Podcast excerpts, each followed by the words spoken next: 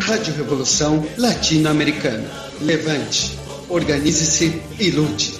A hora de lutar é agora.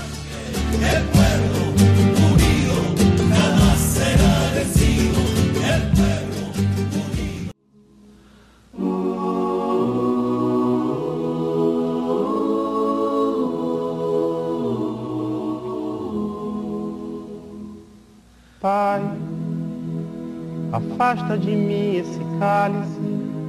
Pai, afasta de mim esse cálice. Pai, afasta de mim esse cálice de vinho tinto de sangue. Pai, afasta de mim.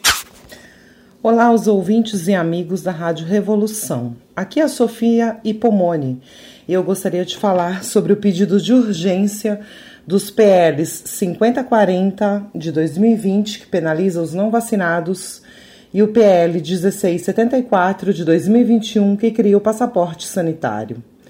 Eu quero lembrar que, com a aprovação de tais projetos-lei, será infringido o Código de Nuremberg de 1947 sobre a experimentação humana. Lembre-se que as vacinas para o Covid não foram aprovadas foi concedido o uso em caráter emergencial, já que os estudos clínicos, principalmente de longo termo, não foram completados. Após o fim da Segunda Guerra Mundial, quando se descobriram as atrocidades cometidas pelo exército nazista contra os prisioneiros dos campos de concentração, incluídas experiências científicas, e após o julgamento e execução das penas capitais das pessoas envolvidas, foi escrito o Código de Nuremberg para evitar que tais atrocidades fossem repetidas no futuro. Que fique claro que o Brasil é país signatário desse código. Eu gostaria de ler para vocês dois pontos do código. Número 1. Um, o consentimento voluntário do ser humano é absolutamente essencial. Caso seja aprovada uma lei que obrigue um indivíduo a ser inoculado, é mais do que claro que estamos falando de coação. O ponto número 5 diz: não deve ser conduzido nenhum experimento quando existirem razões para acreditar que possa ocorrer morte ou invalidez permanente mais uma clara violação do Código de Nuremberg. No mundo já são milhares de pessoas que morreram ou adoeceram gravemente após a inoculação de tais vacinas. Pessoas que ficaram paralíticas, cegas, surdas ou com problemas neurológicos gravíssimos que as impedem de trabalhar, estudar ou ter uma vida normal, só para deixar aqui alguns dos exemplos. Para terminar, quero deixar mais um ponto para a reflexão dos companheiros. Nos direitos humanos fundamentais se encontra o princípio da inviolabilidade do corpo.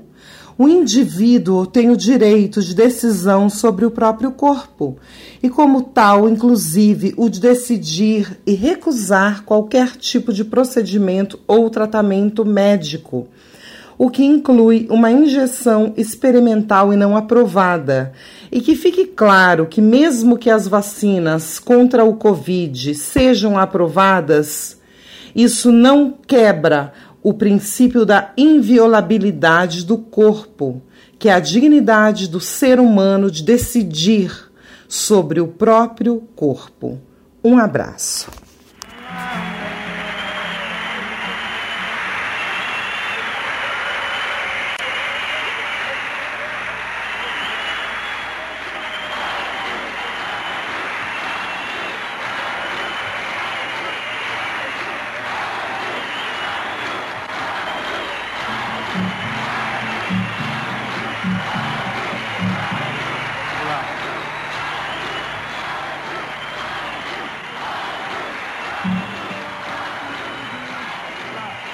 Ao que pode.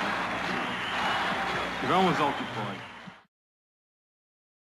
Rádio Revolução Latino-Americana. Levante, organize-se e lute. A hora de lutar é agora.